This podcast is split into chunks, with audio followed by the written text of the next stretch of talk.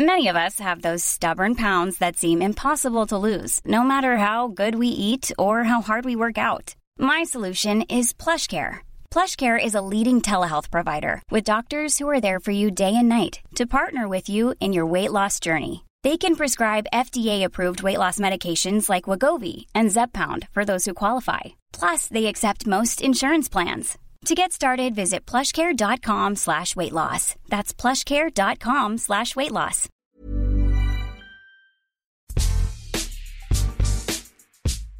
On parle de dynastie lorsqu'un club ou une équipe domine son sport pendant une période relativement longue. S'il y a forcément une part de subjectivité, il est des dynasties qui ne souffrent d'aucune contestation. Laquelle est la plus mythique, celle qui nous a le plus fasciné ou celle dont on garde un souvenir impérissable. Difficile de se prononcer, me direz-vous, mais nous allons quand même essayer.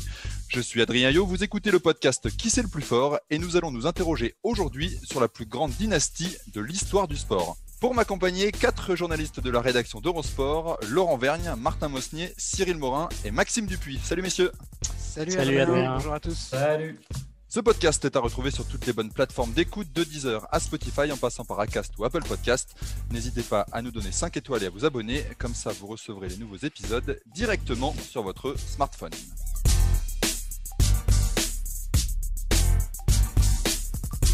Alors pour commencer, messieurs, en un mot, quelle équipe avez-vous choisi Maxime Alors écoute, moi, quand tu m'as invité, euh, Adrien, il y a quelques semaines pour faire cette émission, je me suis dit Dynasty. J'ai tout de suite pensé aux États-Unis. Dynasty, j'ai tout de suite pensé à une série avec John Collins, mais je me suis dit non, finalement, on va plutôt aller vers euh, le basketball et j'ai choisi les Chicago Bulls, évidemment, entre 91 et 1998, la dynastie Jordan.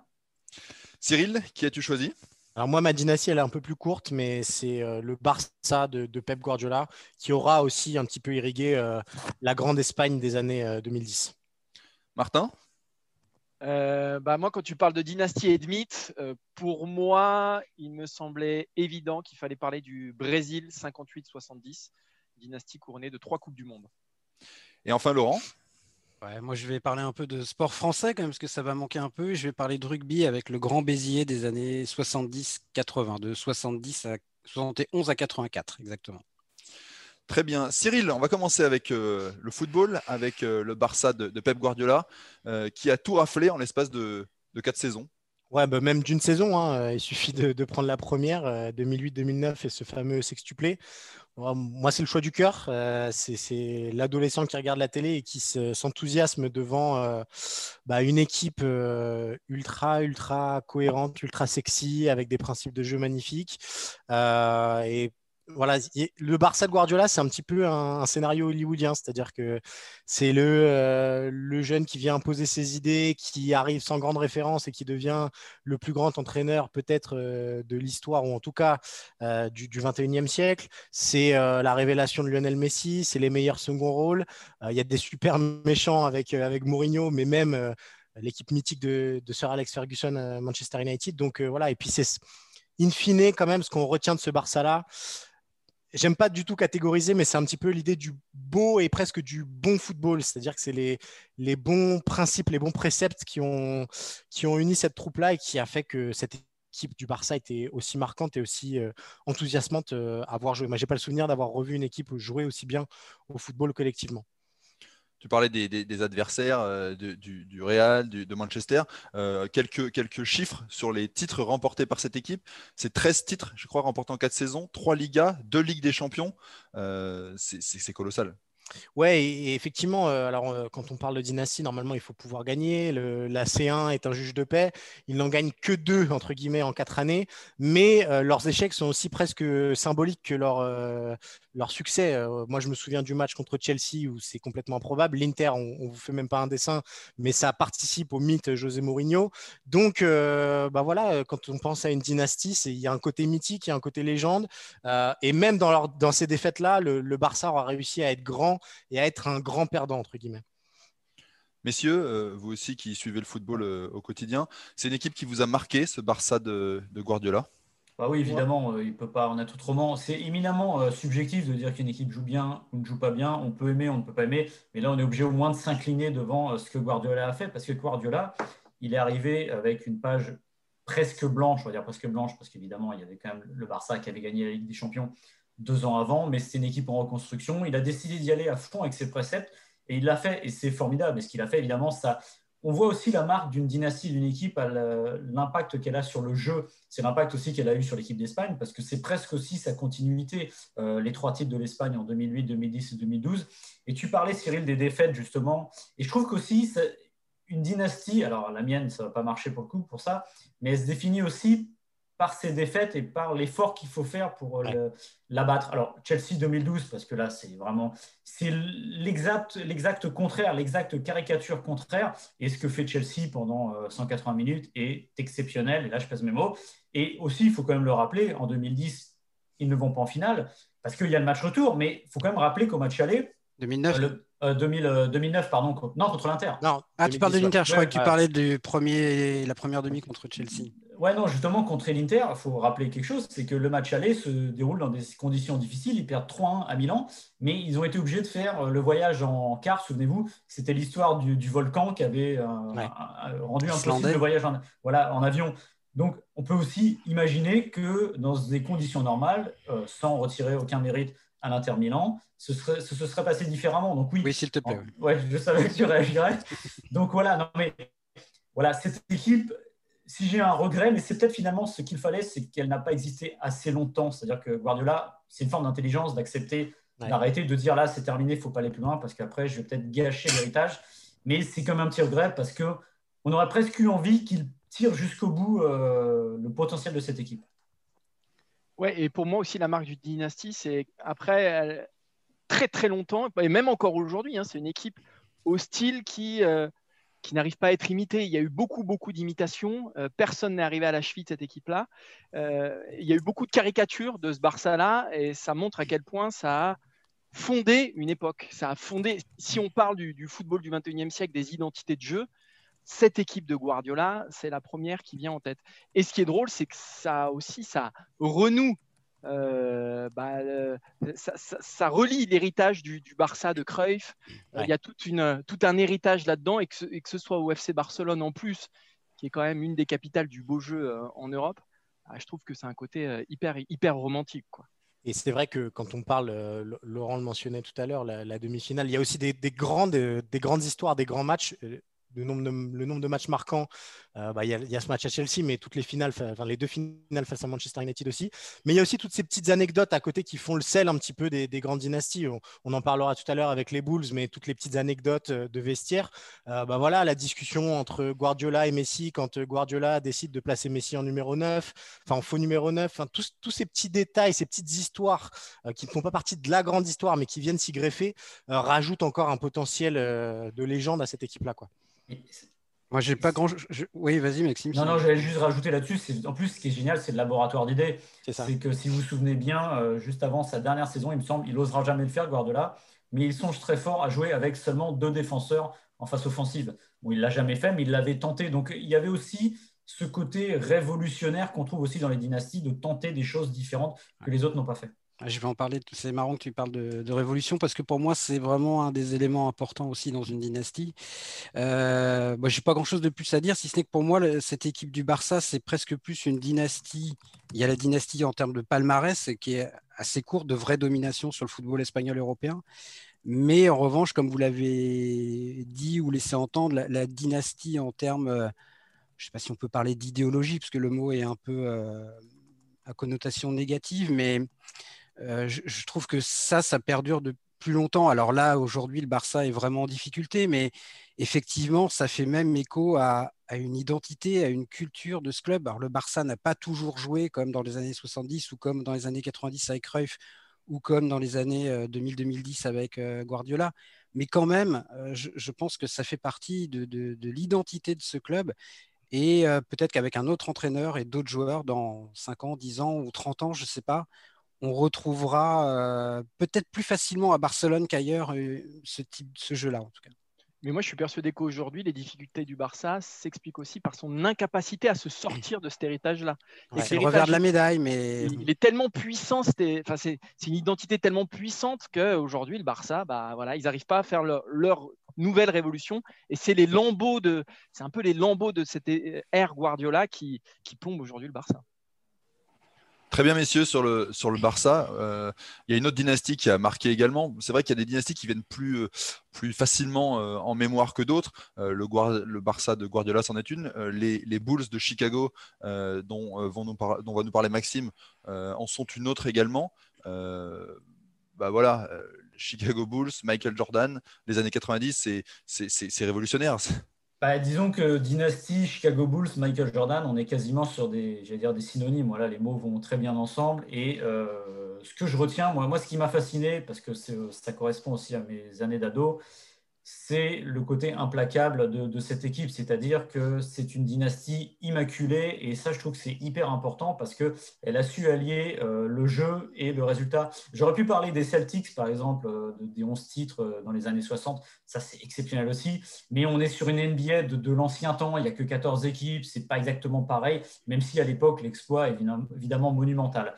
Euh, ce qui est fort avec les Bulls, c'est que déjà, c'est une construction. Ce qui est beau aussi, c'est ça, c'est ce qui avance. C'est-à-dire que là, on avait l'exemple de Guardiola avec une quasiment une, j'allais dire, c'est pas une combustion spontanée, mais d'un seul coup, ça prend et ça part directement. Il faut voir tout ce qui a été euh, la difficulté de construire les Bulls dans les années 80, les doutes de Michael Jordan, qui au début des années 90, bah, est un très très très bon soliste, mais qui n'a rien gagné et ça pèse sur lui et même sur son héritage à venir. Et puis il y a ce début des années 90 ce qui est fort aussi, c'est que ça tombe à une période où, à mes yeux, la NBA est la plus dure. C'est-à-dire que la NBA est en train de changer, pour certains pour euh, de mauvaises raisons et pour de, qui va dans un mauvais chemin. C'est-à-dire que l'âpreté des combats est complètement folle. Euh, sortir de la conférence Est, euh, dans les années 90, c'est devoir taper Reggie Miller et les Pacers, et surtout avoir les Knicks en face, qui sont une équipe assez... n'a pas la violence des Pistons, mais qui est quand même d'une rudesse absolue. Et puis, ce que j'aime aussi dans la dynastie Jordan, euh, déjà, c'est qu'elle se fait en deux fois. C'est-à-dire qu'il y a les trois premiers titres, le premier tripit et le second après son retour euh, quand il est parti jouer au baseball. Donc, ça dit aussi long de la force de l'équipe parce que, en gros, il y a deux ans de creux. Et dès qu'il revient, euh, les Bulls réussissent à l'époque la meilleure saison de l'histoire avec 72 défaites. 72 victoires, pardon, ça ferait beaucoup. 72 défaites. Et surtout, moi, ce que j'aime, c'est que le symbole, c'est que euh, Michael Jordan s'est, j'allais dire, fait à peu près tous ses adversaires. Il a commencé par Magic Johnson en 91 et les Lakers, c'est-à-dire que euh, c'est le passage de témoin des années 80 vers les années 90. Ensuite, c'est Clyde Drexler et Portland pour les Bulls.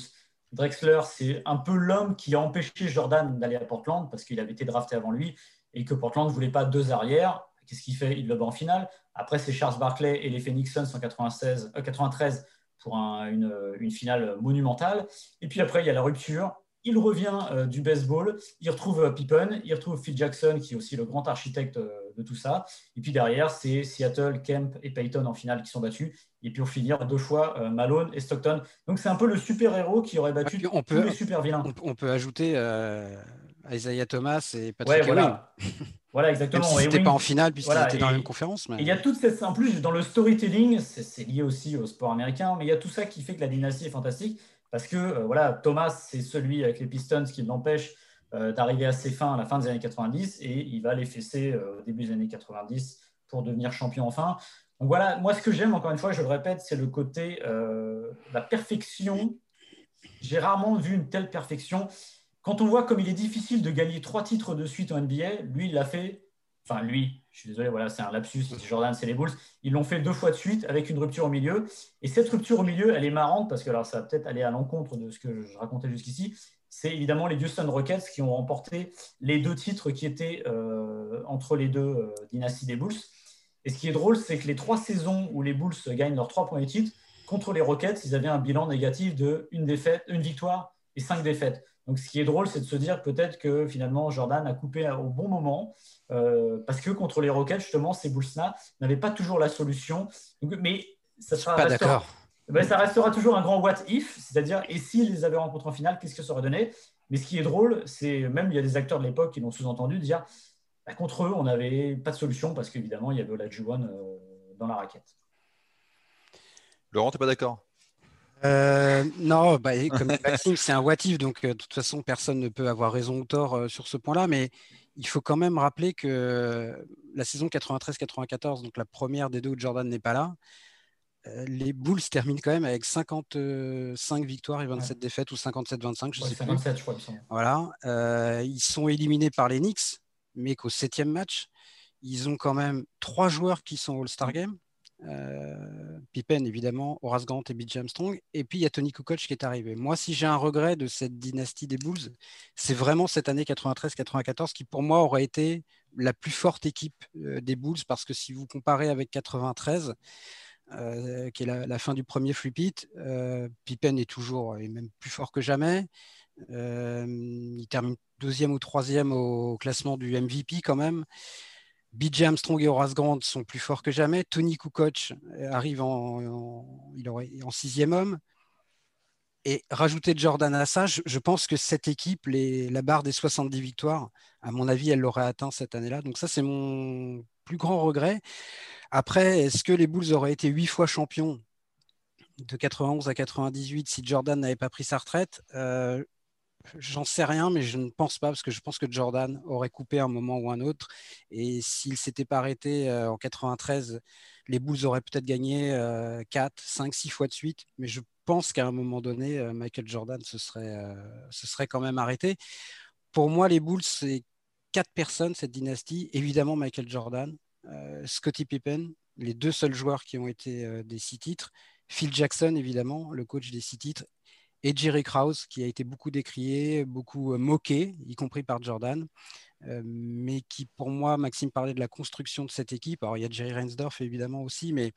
Qui est le président, Jerry, Krause, qui est le general manager et, exactement. Et, le président, après. Mais le côté opérationnel, c'était quand même davantage Jerry Krause, et pour moi, il est euh, déterminant dans la construction de ce groupe. Évidemment, il a aussi été déterminant dans, dans sa déliquescence, sa dislocation. c'est le mot que je cherchais, merci, en 98. Mais il ne faut pas l'oublier quand même, Jerry Cross. Et puis voilà, pour le reste, ça coïncide aussi avec l'âge d'or de du basket américain et de la NBA, euh, la Dream Team en 92, euh, et Jordan en était le personnage principal, mais c'est toute une époque aussi. Je pense que c'est la première dynastie. Avant, il y avait les Lakers et les Celtics dans les années 80, les Pistons aussi, mais la première équipe euh, NBA en Audiovision, pour moi, c'est les Bulls.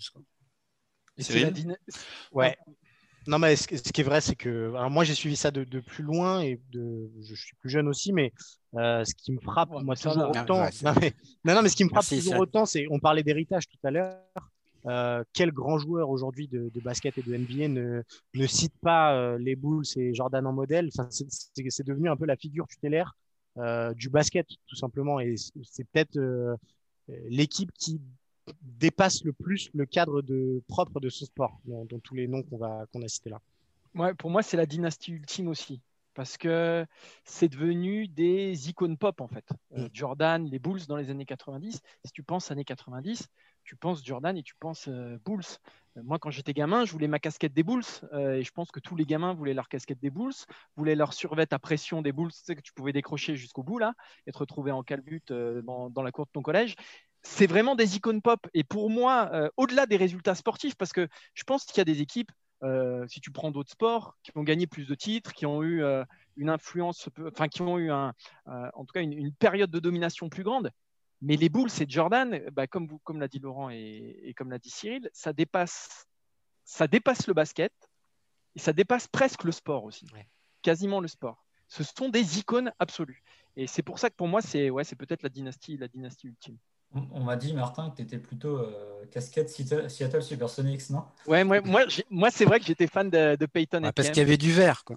Parce qu'il y avait du vert et, parce que j'avoue que ça commençait à m'agacer un peu qu'il gagne tout. Ah, voilà. Ah, mais moi, mais moi je dois reconnaître, ça, je trouvais ça insupportable. Mais c'était ah, moi, non. Moi, je... Mais c'était tellement bien, Et j'aimais bien Detlef Schrempf. Et ouais, j'aimais bien, j'aimais bien cette équipe des Sonics. Et j'ajoute quelque chose sur les, le, double, le double tripit. Euh, pour les plus jeunes qui n'ont pas vu ça, vous avez les Golden State Warriors qui sont l'équipe la, plus fascinante de la décennie et de loin, bah, euh, ils n'ont pas réussi à gagner une fois trois titres de suite. Ça dit long aussi de la difficulté. Euh, Personne ne l'avait fait depuis euh, les Minneapolis Lakers, si je ne dis pas de bêtises, et les Celtics de Bird, les Lakers de Magic avaient gagné plus de deux titres, mais jamais deux fois de suite. Et en 92, mm. quand les Bulls battent les Blazers en finale, Magic Johnson est consultant pour NBC. Et à la fin du dernier match, il va dire à Jordan ça t'a paru dur de conserver ton titre? Et dit tu vas voir qu'en gagner un troisième, ce sera 100 fois plus dur. Ils l'ont fait. Ils l'ont fait. Et deux fois. Ce qui est, ce qui est marrant, c'est que Cyril et, et Maxime, vous, vous raccrochez souvent ces, ces deux dynasties à des souvenirs d'adolescence. Euh, on sent que ça joue un, ça a joué un rôle. Euh, Martin, lui, pourra pas en Je, dire je autant. l'avais vu, je l'avais vu la transition.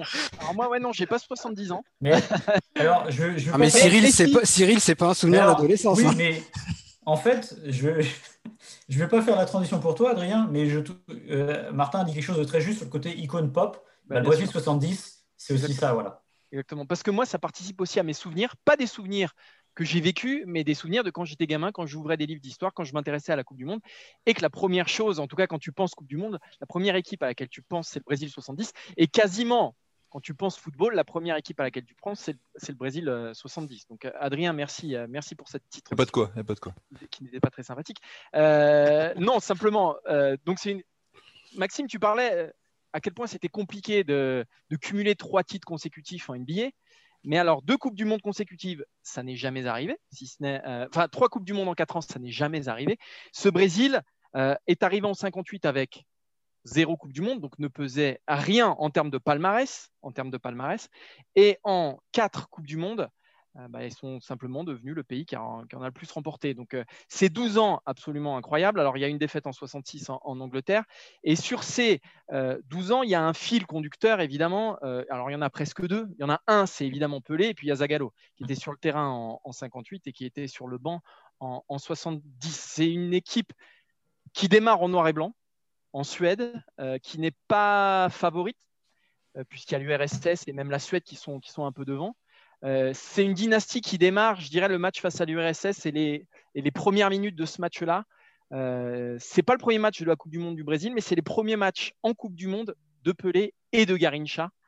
Euh, ces trois minutes exceptionnelles avec un but de Vava face à Yashin, un poteau de Garincha et un poteau de Pelé. Et là, on se dit, OK, il se passe peut-être quelque chose. Et c'est une dynastie donc, qui va s'étaler jusqu'en 70 et qui va se terminer avec le but incroyable de Carlos Alberto que vous avez tous vu en finale contre, contre l'Italie, un but absolument iconique. Euh, et, euh, et, entre les deux, c'est l'histoire, euh, alors pas toujours linéaire, hein, mais c'est l'histoire d'un football. En fait, je me suis posé la question, je me suis dit, est-ce que ce Brésil-là a semé quelque chose pour la suite, euh, notamment les Pays-Bas. Et c'est rigolo d'ailleurs que cette dynastie se termine en 74 face, face aux Pays-Bas, qui sont peut-être les héritiers européens de, ce football un peu total, un peu foufou. Ou est-ce que c'est la fin d'un football? Justement, la fin de ce football où tu peux faire jouer quatre numéros 10 sur le terrain, euh, où tu as euh, une joie, une, euh, voilà, sans tomber dans la caricature du, du Roga Bonito, mais, mais malgré tout, est-ce que c'est la fin ou le début de quelque chose? C'est assez compliqué, mais en tout cas, il y a une unité euh, entre 58 et 70, qui évidemment, parce qu'on ne peut pas parler de dynastie sans succès, ces trois, ces trois, ces trois Coupes du Monde, euh, avec, c'est vrai, celle de 62 qui est un peu moins marquante parce que, bon, euh, elle porte avant tout le saut de Garincha, Pelé qui, se pète dès, le premier match. Ce qui est intéressant, c'est aussi 70, Pelé qui revient, parce que finalement, en 70, Pelé, c'est le petit jeune de Suède qui a ébloui la Suède, qui a ébloui le monde. En 62, il fait un match. En 66, il se fait, il se fait péter aussi, puis il perd au premier tour contre le Portugal. Donc finalement, en 70, l'histoire entre la Coupe du Monde et Pelé, oui, il en a gagné deux, mais c'est pas non plus l'icône absolue. Et cette Coupe du Monde 70 qui clôt la dynastie et qui, met sous les yeux du monde peut-être la plus grande équipe de tous les temps, en tout cas, sorte d'idéal comme ça qui sera euh, plus jamais atteint ou bah, voilà, faut pas, mais, mais qui en tout cas est, un modèle absolu parce que c'est aussi le football en couleur, parce que c'est un football aussi qui s'internationalise. Tu parlais des Bulls, Maxime, dans les années 90, et cette Coupe du Monde avec les couleurs aussi très spéciales de cette Coupe du Monde 70, et c'est surtout une équipe absolument incroyable avec, euh, comme je disais, Jairzinho, Gerson, euh, Pelé. Enfin, il y, a quatre numéros 10, tu sais pas comment les faire jouer sur le terrain. Ce qui est rigolo aussi, c'est que c'est une équipe nationale, c'est pas un club. Donc, c'est pas une c'est pas une dynastie que tu construis, c'est des talents naturels en fait que tu que as sous la main et peut-être qu'en club ça aurait été compliqué de tous les faire jouer ces mecs-là. Peut-être qu'aucun club n'aurait pris le pari de faire jouer tous ces mecs-là. Puis là, tu as Zagallo qui dit juste en fait c'est des génies, donc on va les mettre euh, on va les mettre sur le terrain puis on va voir ce qui se passe. Alors il n'y avait pas que ça, il y a aussi une grosse préparation physique pour pas se faire avoir comme en 66 mais ce que je veux dire c'est que je ne sais pas si on retrouvera une équipe aussi baroque parce que j'ai regardé, j'ai regardé des, des, extraits de matchs et il y en a des assez longs que tu peux trouver sur YouTube. Et tu te dis, mais comment il joue en fait? Pelé, qu'est-ce qu'il fait? Voilà. Qui joue en pointe? C'est le début aussi de. C'est euh, Pelé. On, ouais, voilà. Non, mais on parlait de Guardiola du faux avant-centre, mais là, il n'y a pas d'avant-centre non plus. en fait, tu as des, des mecs qui jouent de partout. Alors, tu as Gersigno qui, pour le coup, lui est plutôt, euh, plutôt sur son côté. Mais sinon, on a un espèce de ballet comme ça, incroyable. Et ce qui est fort, c'est que bah, tu bats en plus, tu, termines, en fait, c'est la conclusion parfaite aussi. Tu termines face à l'Italie, le Catenaccio, une équipe qui est sortie des poules, qui n'a marqué qu'un but, euh, mais qui en a encaissé zéro et qui est complètement soufflée euh, en finale par, par ce Brésil-là. Et ça se termine là-dessus, le dernier match de Pelé. Enfin bref, là, il y a une légende, il y a des histoires, il y a un héros, euh, il y a un mythe. en plus, quand tu l'as pas connu, c'est encore plus mythique, je serais tenté de dire. Donc, bah, pour moi, tous les ingrédients sont réunis. Euh, bah, ça a été dit et bien dit. Moi, il y a peut-être une limite pour moi dans la notion de dynastie avec le Brésil. Parce que euh, finalement, à part Pelé, alors oui, il y a Mario Zagallo, mais Pelé est le seul point commun entre ces trois équipes. Et je pense que ce sont quand même trois équipes très différentes. Et si je prends par exemple le, cas du Barça dont, dont, Cyril nous a parlé, il ne parle pas du tout de la victoire en Ligue des Champions en 2006. Euh, le FC Barcelone est quand même déjà champion d'Europe euh, juste une poignée d'années avant le début de la dynastie dont nous a parlé Cyril. Euh, est-ce qu'un palmarès, est-ce que des titres suffisent à donner une cohérence à une dynastie? Je ne sais pas. Après, c'est le Brésil. Voilà. C'est même pas une équipe finalement, parce qu'on ne peut pas parler d'une équipe à cheval sur 12 ans, tellement elle a changé. Euh, d'ailleurs, c'est le Brésil de Pelé en 70, mais ce n'est pas le Brésil de Pelé en 58, même s'il se révèle à 17 ans, qu'il fait une formidable Coupe du Monde. C'est plus le Brésil de, Didi, de Vava et de Garincha que celui de, Pelé. Donc, voilà, moi, c'est la petite limite que je mettrais par rapport à cette notion de, de, dynastie. Mais c'est vrai que c'est là où, quand même, c'est le mythe du Brésil. Le mythe de l'équipe du Brésil et jeu, on, en a, on, en a, parlé il y a quelques temps, je crois que c'était euh, dans, un précédent épisode avec euh, Shérif euh, quand on a parlé de Pelé et de Maradona. Et c'est un double mythe. C'est le mythe du, du Joga Bonito, du, du, jeu brésilien, du football brésilien et du Brésil qui gagne. Et ce double mythe, il naît en 1958 parce qu'il faut se rappeler quand même qu'avant 58, au Brésil, tout le monde considère que ce sont des losers. Euh, il, y a le, traumatisme du Maracanazo. Tout le monde est persuadé qu'ils arriveront jamais à être champions du monde parce qu'ils ne savent pas gagner. Et en 58, ils gagnent en mettant 3-4 euh, buts par match. Et c'est vraiment, euh, oui, ce, double mythe. Et à mon avis, comme je l'avais dit, il est mort en 70 parce que depuis, soit ils ont gagné, mais sans l'esprit du football brésilien, soit ils ont eu cet esprit-là, plus que jamais en 1982, mais sans arriver à aller au bout.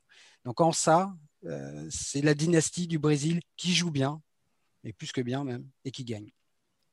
C'est fascinant parce que, voilà, Martin l'a dit, deux Coupes du Monde de suite, euh, trois sur quatre euh, compètes dans l'histoire du foot, il y a très peu d'équipes qui peuvent se targuer d'avoir au moins espéré faire pareil. Il y a l'Italie 34-38, mais bon, la Coupe du Monde 42 n'a pas eu lieu pour les raisons qu'on sait. Et euh, qui aurait pu, pour le coup, être une vraie dynastie, celle-là. Euh, mais après, à part le Brésil, oui, y a, derrière, c'est compliqué. L'Allemagne de l'Ouest qui fait trois finales de suite, qui en gagne une quand même.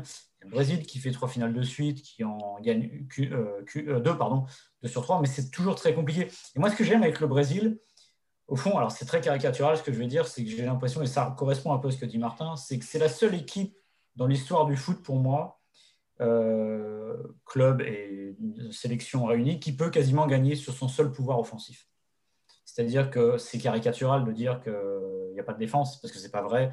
Les dernières euh, équipes brésiliennes de 2002, il y avait une défense, elle est très bien, etc.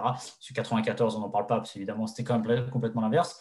Mais il y a ce côté, comme tu dis, bah, on va laisser parler les artistes. On va laisser leur chance, on va y aller, euh, on va tenter d'y aller.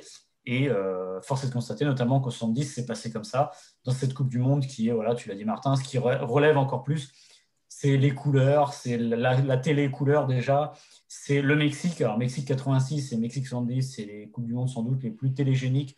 Il y a une lumière qu'on ne retrouve euh, pas ailleurs.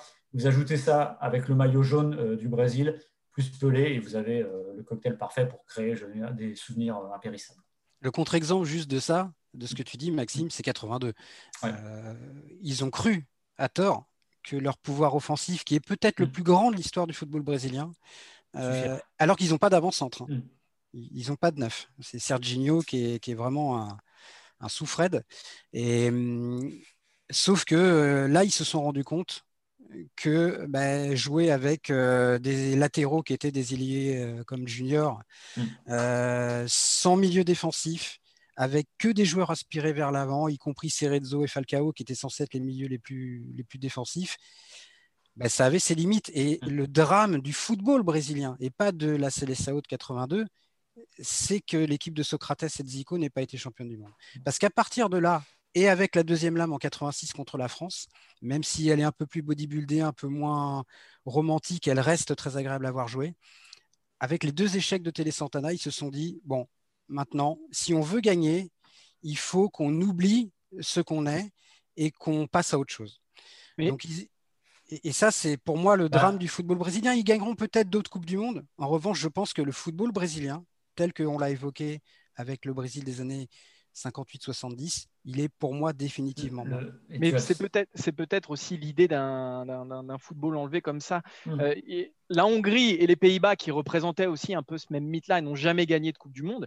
Et peut-être qu'avec le Brésil 70, c'est aussi ce football. Je me posais la question moi de savoir bah, est-ce que le Brésil 70 c'est vraiment la, la, conjonction des deux. Voilà. Mais est-ce qu'on a semé quelque chose ou est-ce qu'on a clos une époque euh, de manière globale, pour le football, je ne sais pas. En revanche, pour le football brésilien, oui, pour le Brésil, c'est sûr que 82 et 82-86, c'est une césure définitive.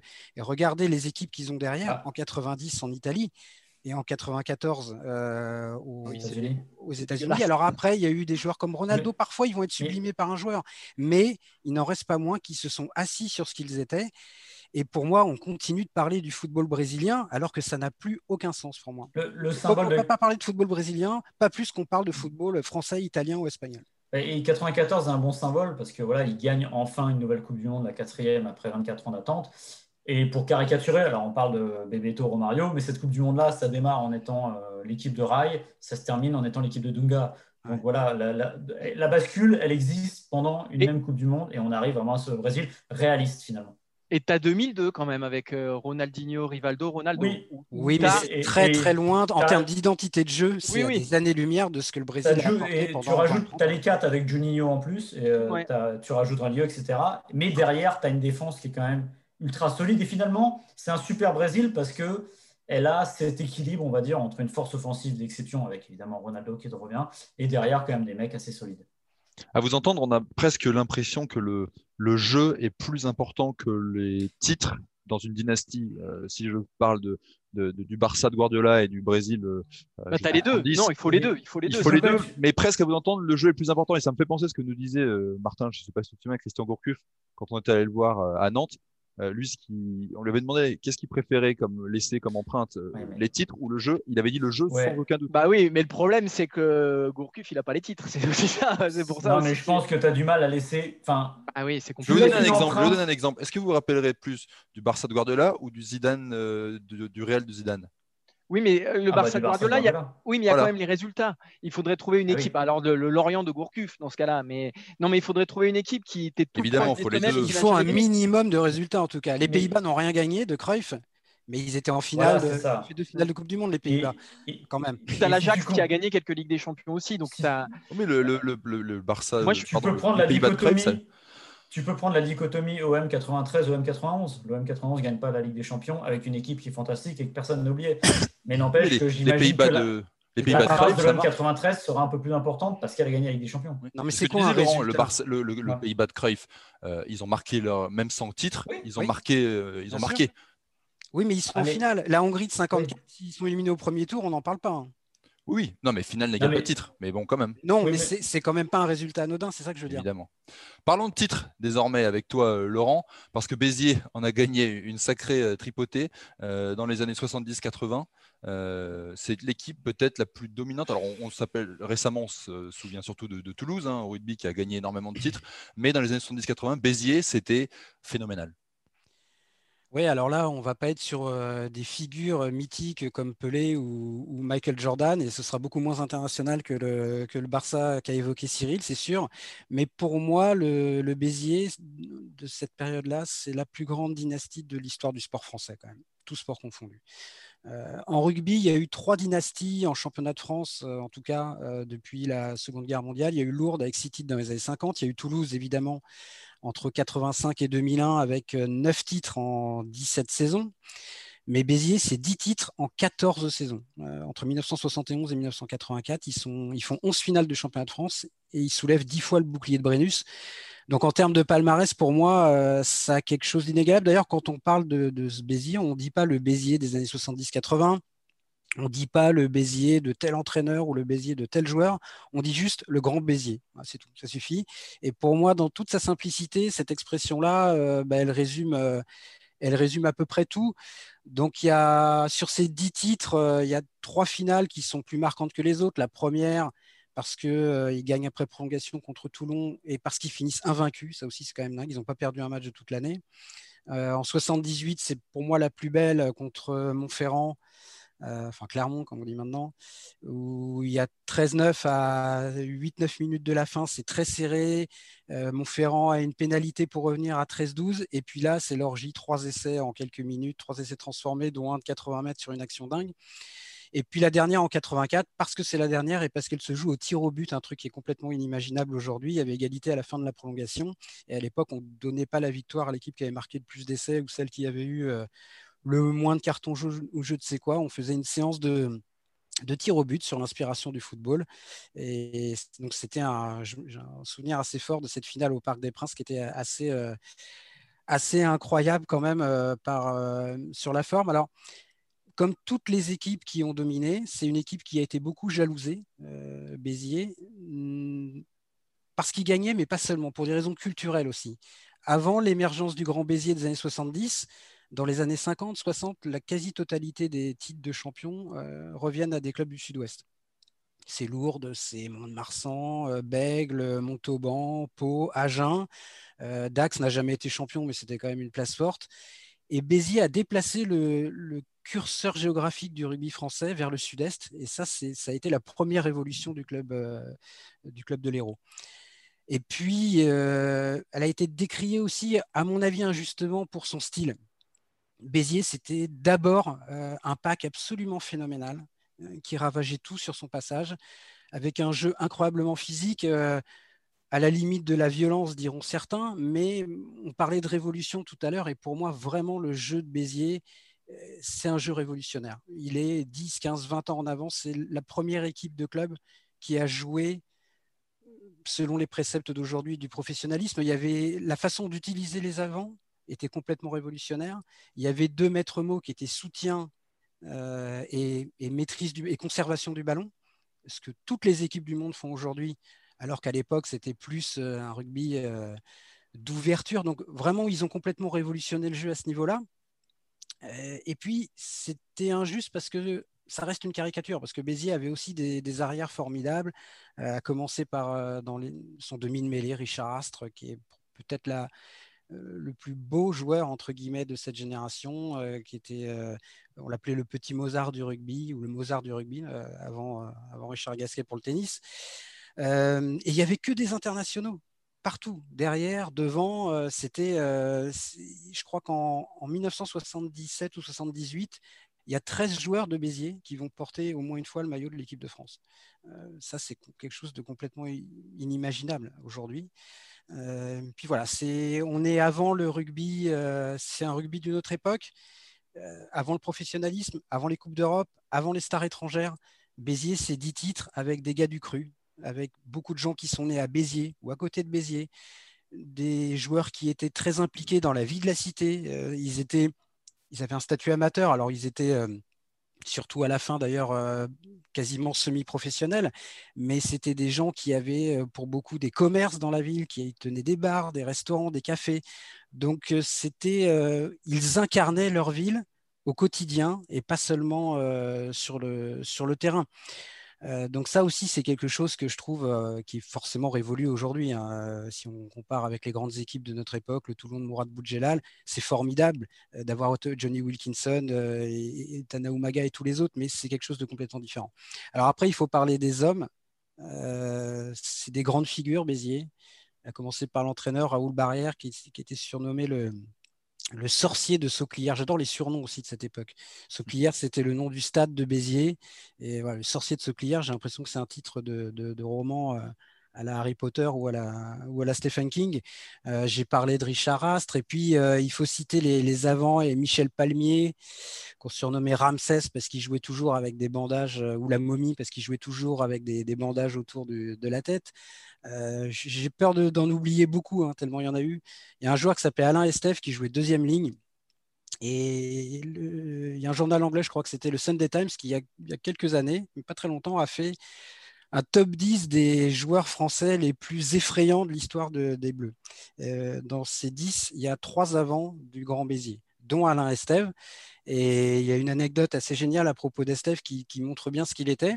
C'est le, talonneur de la grande équipe du Pays de Galles, Bobby Windsor, les Gallois des années 70, qui disait que c'est le joueur qui lui a fait le plus mal, y compris au sens propre.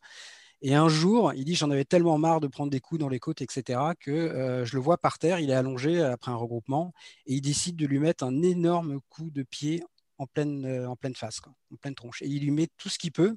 Donc on imagine ce que ça peut faire un rugbyman, un talonneur qui vous met un coup de pompe comme ça en pleine, en pleine poire. Et là, euh, Windsor raconte que Esteve se relève et en, se relevant, il fait un clin d'œil à Bobby Windsor. Et Windsor dit il, en fallait beaucoup pour me faire peur sur un terrain de rugby. Mais il dit quand je l'ai vu me faire un clin d'œil, je me suis dit mais putain de merde, c'est qui ce mec Et voilà, c'était ça le Béziers. Et il faut parler pour finir de la légende de ce club qui s'appelle Armand Vaquerin, qui est le seul à avoir gagné les 10 titres. Il a été de toutes les finales. C'est le seul joueur de l'histoire du championnat de France qui a 10 titres de champion de France. Et à mon avis, ce record-là, il n'est pas prêt d'être euh, battu. Et c'est vraiment, euh, c'est le mythe absolu. À Béziers, on dit, il y a Jean Moulin et il y a Armand Vacrin. Euh, Jean Moulin qui est né à Béziers lui aussi. Et Vacrin, il incarne ça. Euh, c'était un personnage absolument incroyable, un côté tête brûlée, qui n'avait peur de rien, qui aimait flirter avec le danger dans sa vie. en, en, 77, je crois, le 15 de France fait une tournée aux États-Unis. Et, mmh. et, Vacrin décide de partir seul dans le Bronx en pleine nuit. Euh, personne ne veut l'accompagner, euh, alors qu'il n'y avait pas que des, que des froussards hein, dans, le 15 de France, mais personne, tout le monde lui dit Mais euh, Armand, t'es dingue, va pas dans le Bronx en pleine nuit. Et lui, il y va. Et le Bronx, dans les années 70, c'est pas le Bronx d'aujourd'hui. Il a fait la même chose à Nashville. Il est allé dans les quartiers les plus pourris en pleine nuit. Il avait besoin de ça, il aimait ça. Un jour, quelqu'un l'a braqué, il s'est fait braquer à Béziers. le mec lui a pointé un, un revolver euh, face à lui et il s'est levé, il s'est approché du gars et il lui a dit Toi, tu ne tireras pas. Et le gars est parti. C'était ça, Armand Vacrin, et il est mort malheureusement de façon dramatique, très jeune, à 42 ans, en juillet 1993, dans un bar qui s'appelait le Bar des Amis, un bar mal nommé, euh, dans un, bar pourri, dans un quartier pourri, qui n'existe plus d'ailleurs, le bar aujourd'hui. Et Vacrin euh, est mort en jouant à la roulette russe. Euh, il, serait allé chercher un Smith et Wesson dans la boîte à gants de sa voiture. Il a proposé à un ami de jouer à la roulette russe et euh, il a perdu. Donc, euh, sauf qu'on est passé de Voyage au bout de l'enfer de Chimino à Faites entrer l'accusé parce que cette théorie de la roulette russe, elle est remise en cause aujourd'hui. Il y a beaucoup de doutes, beaucoup d'incertitudes. il y a la théorie du suicide, il y a la théorie de l'assassinat parce qu'on a découvert après sa carrière de rugbyman que euh, Armand Vacrin avait un côté plus sombre. Il avait été devenu dépendant de la cocaïne. Il avait des amis dans le milieu toulonnais, notamment les frères Fargette, euh, notamment Jean-Louis Fargette, qui était le parrain du milieu toulonnais, dont on a entendu parler dans l'affaire Yann Pia. Et donc il y a beaucoup de zones d'ombre et je conseille vraiment un, un podcast, un documentaire audio qui s'appelle Le canon sur la tempe qui a été euh, fait sur Nouvelles Écoutes il y a deux ans et qui est une enquête sur la, personnalité et la mort d'Armand Vacrin, qui a été fait par un, jeune euh, journaliste qui est originaire de Béziers, euh, dont le père et l'oncle ont joué à Béziers après euh, la période Vacrin. Et il est hanté depuis tout gamin. Il a connu Vacrin quand il était môme. Juste, lui, il s'en souvient pas, mais il jouait sur les genoux de, de Vacrin. Et il a décidé parce qu'il devait pressentir que tout ça n'était pas clair, euh, de mener une enquête. Et euh, ben voilà, c'est en six épisodes de trois quarts d'heure. Je vous conseille vraiment de l'écouter parce que lui s'est fait sa propre conviction. Vous la ferez peut-être. Mais ce qui est incroyable, c'est qu'il y a 500 000 personnes qui sont persuadées de savoir ce qui s'est passé alors qu'ils n'y étaient pas. Et en revanche, la poignée de personnes qui étaient dans ce bar, soit elle a complètement disparu, soit elle ne veut pas parler. Et voilà, c'est vraiment quelque chose de fascinant à l'image de ce personnage. Et je, suis très étonné que personne n'ait encore fait une série ou un film sur, euh, sur la vie et la mort d'Armand Vacrin. Il était parti vivre au Mexique, même notamment, si je ne ouais, il était parti vivre au Mexique et l'enquête, d'ailleurs, dans le documentaire audio, mm. va jusqu'au Mexique et c'est vraiment quelque chose de, passionnant. Eva Crins, c'est l'incarnation ultime de, cette équipe et de ce club. Difficile d'enchaîner quand on parle d'un tel personnage. Juste un chiffre, moi, qui m'avait marqué en préparant l'émission sur Béziers, euh, pour remettre un petit peu de sportif. Euh, le nombre de victoires consécutives à domicile. Ils ont gagné 95 matchs d'affilée à domicile entre 69 et 81. c'est pas mal, ouais. C'est un chiffre qui, parle aussi. On a Non, mais ils, ils, ont battu un nombre de records incroyable. Celui de la victoire la plus large, je crois que c'est 100 à 0. Euh, en championnat de France. Donc oui, c'était, il y avait un côté invincible avec une identité très forte. Et vraiment, oui, ça a quelque chose d'unique à l'échelle du rugby, mais même du sport français. Non, mais ce qui est fascinant, il y a deux choses pour moi qui sont fascinantes. C'est déjà euh, le rugby, il faut gagner une finale. C'est-à-dire qu'il faut les gagner, faut les gagner à la suite des finales. C'est-à-dire que c'est sur un match. Et ça rend l'exploit encore plus fort parce que tout à l'heure, on parlait du Brésil, la temporalité justement de, de gagner tous les quatre ans, revenir tous les quatre ans et de gagner euh, en ayant eu trois ans où il se passe entre guillemets rien, c'est compliqué. Mais alors là, de le faire tous les ans, et en plus, comme le disait Laurent, c'est n'est pas le rugby d'aujourd'hui, c'est pas le rugby professionnel. Alors évidemment, c'est difficile aujourd'hui parce que tout le monde est bien préparé, mais à l'époque, on vous aide pas forcément à vous préparer. Euh, Lionel Messi, aujourd'hui, au football, il ne tient pas un bar tabac à la Barceloneta. Il s'entraîne tous les jours, euh, il, a, il a une carrière complète. Et eux, on leur demandait d'avoir ça et d'être tout le temps là. Et dernière chose, c'est aussi propre au rugby. Est-ce qu'il y a le rugby C'est un sport qui est quand même violent, où il faut euh, donner, on prend aussi. Et d'arriver à tenir et d'avoir une dynastie sur du rugby, je pense qu'il n'y a pas beaucoup de sports qui sont aussi euh, comment dire, exigeants à ce niveau-là, au niveau physique, et réussir à tenir sur la distance. Et sur cette distance-là, c'est complètement exceptionnel. Et ce qui est marrant, c'est que tu parlais tout à l'heure de la difficulté en NBA de, faire un, un flip it, et Béziers ne l'a jamais fait. Mm. Euh, Béziers, c'est très drôle, mais leurs 10 titres, c'est très linéaire. C'est 5 euh, euh, paires de titres 71, 72, 74, 75, 77, 78, 80, 81, 83, 84. Ils n'ont jamais réussi à le gagner trois fois de suite, mais ils ont toujours fait 2, 2, 2, 2. C'était assez marrant. Et en, termes de préparation, on disait que le, Béziers de cette époque-là était plus et mieux préparé que, n'importe quelle équipe. Et c'est aussi en ça qu'ils ont annoncé le rugby qui, qui allait arriver, on va dire, dans les années 90. Alors évidemment, je le disais en introduction, il y a forcément une part de subjectivité. On ne pourra pas euh, évoquer toutes les dynasties euh, du sport. Euh, si on devait en, citer, si vous ne deviez pardon en citer une chacun, sans forcément la développer de trop, une deuxième? Une deuxième? Bah non, mais on va on, va révéler les secrets de fabrication du podcast. C'est qu'on devait avoir un autre invité aujourd'hui qui n'a pas pu venir. C'est Julien Pereira. Il est malade. Mhm. Et lui, il voulait défendre évidemment la Scuderia Ferrari. Donc, on peut peut-être parler un peu, la, on va peut-être pas le faire aussi bien que lui, mais au moins parler de la Scuderia Ferrari, période euh, Michael Schumacher, évidemment, avec cette domination complètement euh, absolue sur la F1 au début du, du 21e siècle. Ben vas-y, Maxime, on peut développer quelques. Eh ben, écoute, je, vais y aller. je sens, vas-y, vas-y. Hein. Je sens que tu as envie d'en parler. Non, gêne pas. Hein. Non, mais ce qui est fascinant avec Ferrari au début de euh, cette équipe Ferrari, évidemment, c'est que j'allais dire, on y a vu que du rouge, mais c'est un peu ça. Mm. Ils ont écrasé la F1. Il y a eu, il y a eu, il y a eu, euh, il y a eu Williams Renault dans les années 90 qui avait le luxe de pouvoir gagner à peu près avec euh, n'importe quel pilote. En gros, c'était on mettait euh, Nigel Mansell dans la voiture, ça gagnait. On mettait Prost, ça gagnait. Et on savait que Frank Williams, lui, les pilotes, c'était pas sa, dire sa tasse de thé. Et McLaren avant aussi quand même. Et McLaren avant, ouais. Et il pouvait changer tous les ans. Il mettait des Hill, il mettait Villeneuve, tout le monde était champion du monde. Et puis après Schumacher, lui, il a voulu aller chez Ferrari et il en a fait une équipe bah, complètement euh, complètement imbattable. Ferrari n'avait pas gagné le titre depuis 1979 euh, avec Scheckter. Donc imaginez quand, Ferrari, quand euh, Schumacher a gagné en 2000, ça faisait plus de 20 ans pour une équipe comme ça, c'est complètement dingue. Et moi, alors évidemment, il y a la saison 2002 où ils, dominent tout, où ils sont champions du monde dès juillet au Grand Prix de France. Il y a aussi Spielberg avec le scandale de Barrichello Schumacher. Et moi, j'ai envie de retenir quelque chose qui résume pour moi ce qui était la force de Ferrari, ce qui fait que ça a été une, telle domination. Ça arrive un peu avant, euh, un peu avant justement l'ère Ferrari, ce moment où McLaren a repris le dessus avec Hakkinen. Et quand je pense à Ferrari et Schumacher, je pense tout de suite à ce Grand Prix-là, c'est le Grand Prix de Hongrie 98, où euh, pour moi, c'est le chef-d'œuvre de. Alors, on va, on va critiquer parce que évidemment, ça ne se passe pas sur la piste et du coup, ça résume aussi bien ce qu'était Ferrari. Ce Grand Prix-là, Schumacher va le gagner euh, en étant pas forcément le plus fort. Euh, tout simplement, je crois qu'il est troisième euh, sur la grille. Il se retrouve derrière Akinen et Coulthard, qui à l'époque, avec McLaren, sont largement au-dessus, va être champion du monde deux fois, Kinen. Il fait un premier arrêt au stand, il est derrière Villeneuve, et là, a priori, il peut plus la gagner la course, parce qu'en plus, il avait des pneus durs et il s'était pas bien barré. À ce moment-là, dans, les stands, il y a un mec qui s'appelle Ross Brown, qui est aussi un génie dans, son genre, qui dit on va changer de stratégie, on va passer sur trois arrêts au lieu de deux, mais toi, à toi, dans la voiture, bah, de tout donner ce que tu as.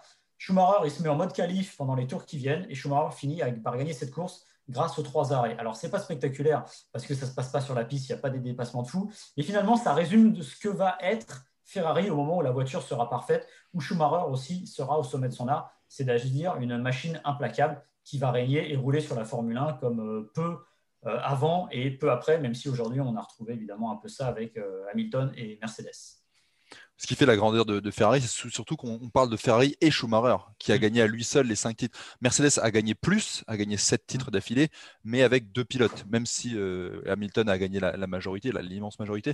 Mais il y a eu la parenthèse Rosberg euh, qui, fait, mais bon, tu avais raison de, souligner aussi Mercedes, parce qu'on ne peut pas euh, parler de, dynastie en Formule 1 sans évoquer celle qui est en cours du côté de, l'équipe de, Toto Wolff. Est-ce qu'on peut dire un mot sur. Euh, Bien sûr. Toto Wolf Non, pas sur Toto Wolf. Non, moi, Ferrari, euh, alors c'est très personnel, mais moi, presque failli me détourner de la F1. Je me suis vraiment beaucoup ennuyé dans ces années-là. Euh, après 15 années de, régalade avec les Prost, Senna, Mansell, et même dans les années 90, même si Williams dominait, enfin c'était différent. Puis au moins ils avaient deux pilotes compétitifs, Williams, ce qui était pas le cas chez Ferrari. Donc moi, j'ai vécu un peu avec la F1 ce que j'ai vécu, euh, alors euh, sans le côté illicite évidemment, mais avec euh, Lance Armstrong sur le Tour de France, à la même période d'ailleurs à peu près.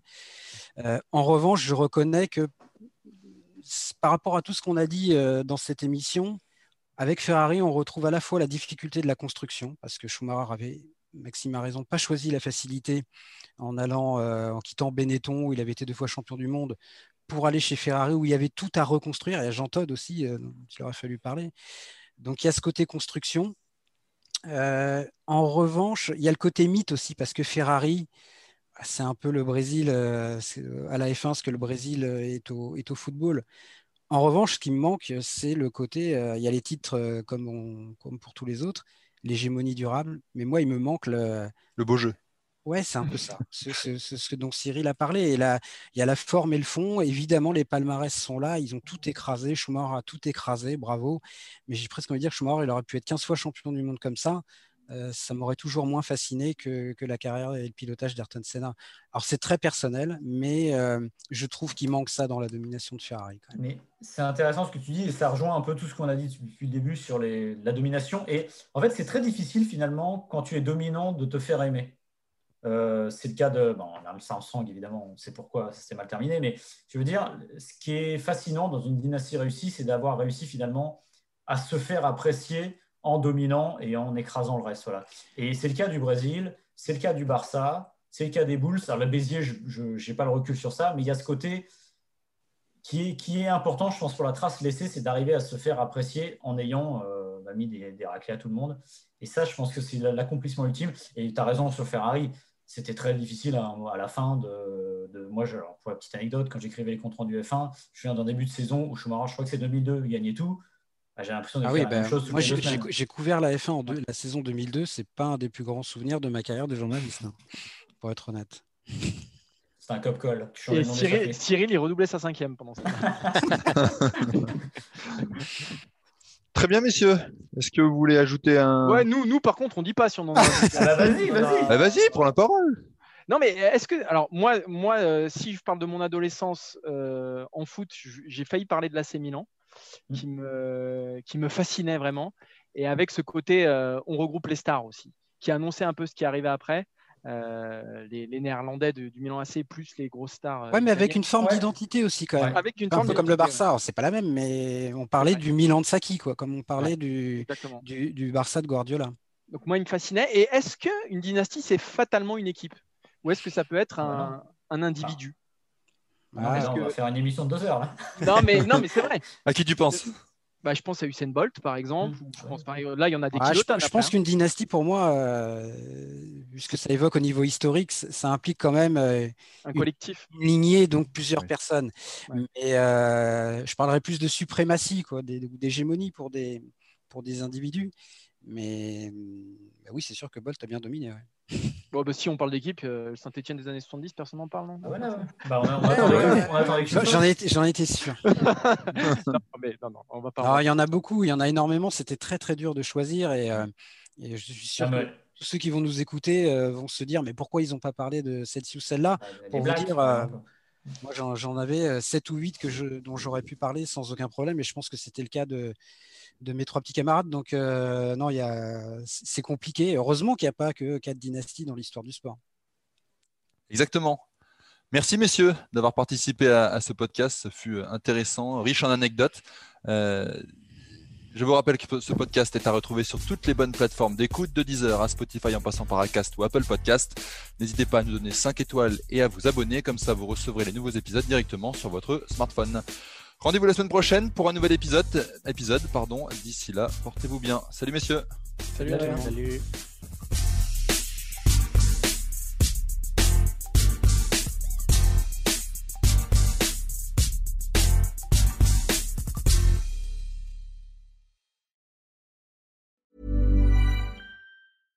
Flexibility is great. That's why there's yoga. Flexibility for your insurance coverage is great too. That's why there's United Healthcare Insurance Plans.